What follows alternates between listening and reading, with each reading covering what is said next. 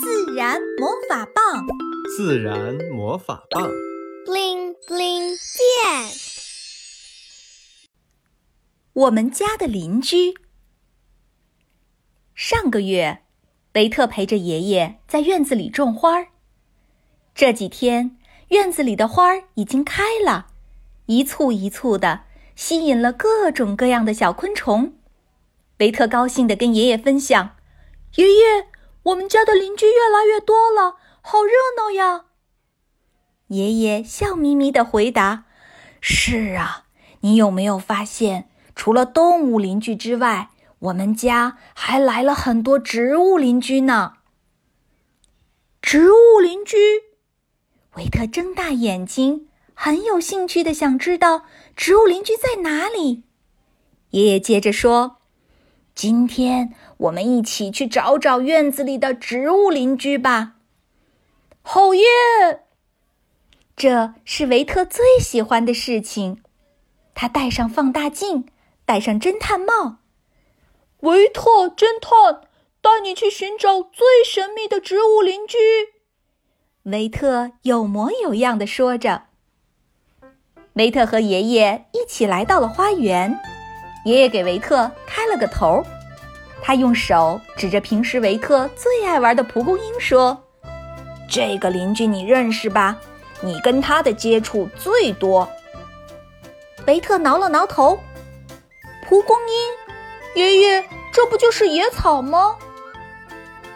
爷爷耐心地看着维特，蹲下来跟他说：“野草其实就是野生花卉，我们叫它们野草。”只是因为，即使不刻意种植，它们也会茁壮成长，并且有时候啊，它们的出现还会给我们制造一些小麻烦呢。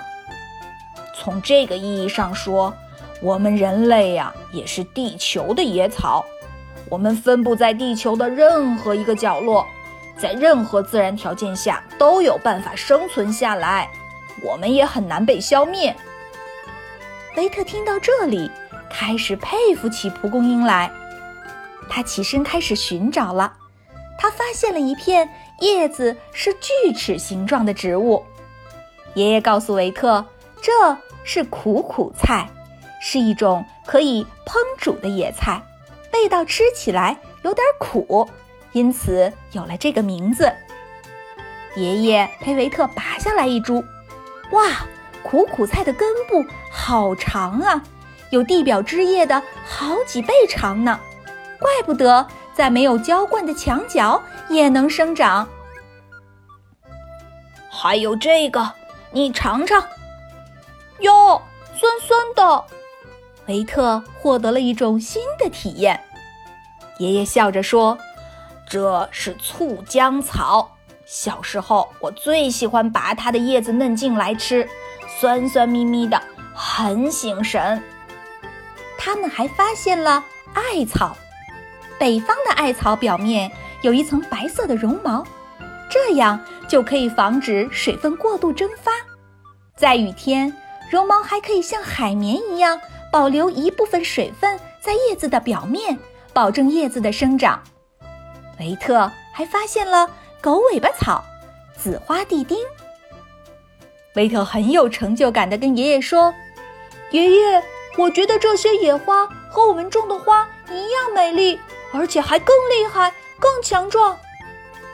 爷爷摸着维特的头，回应说：“维特，爷爷为你今天的收获感到高兴。”小朋友们，数一数，你能在家附近找到多少种野草？记住它们的样子呢？想一想，它们有什么适应环境的本领呢？欢迎给小精灵留言哦！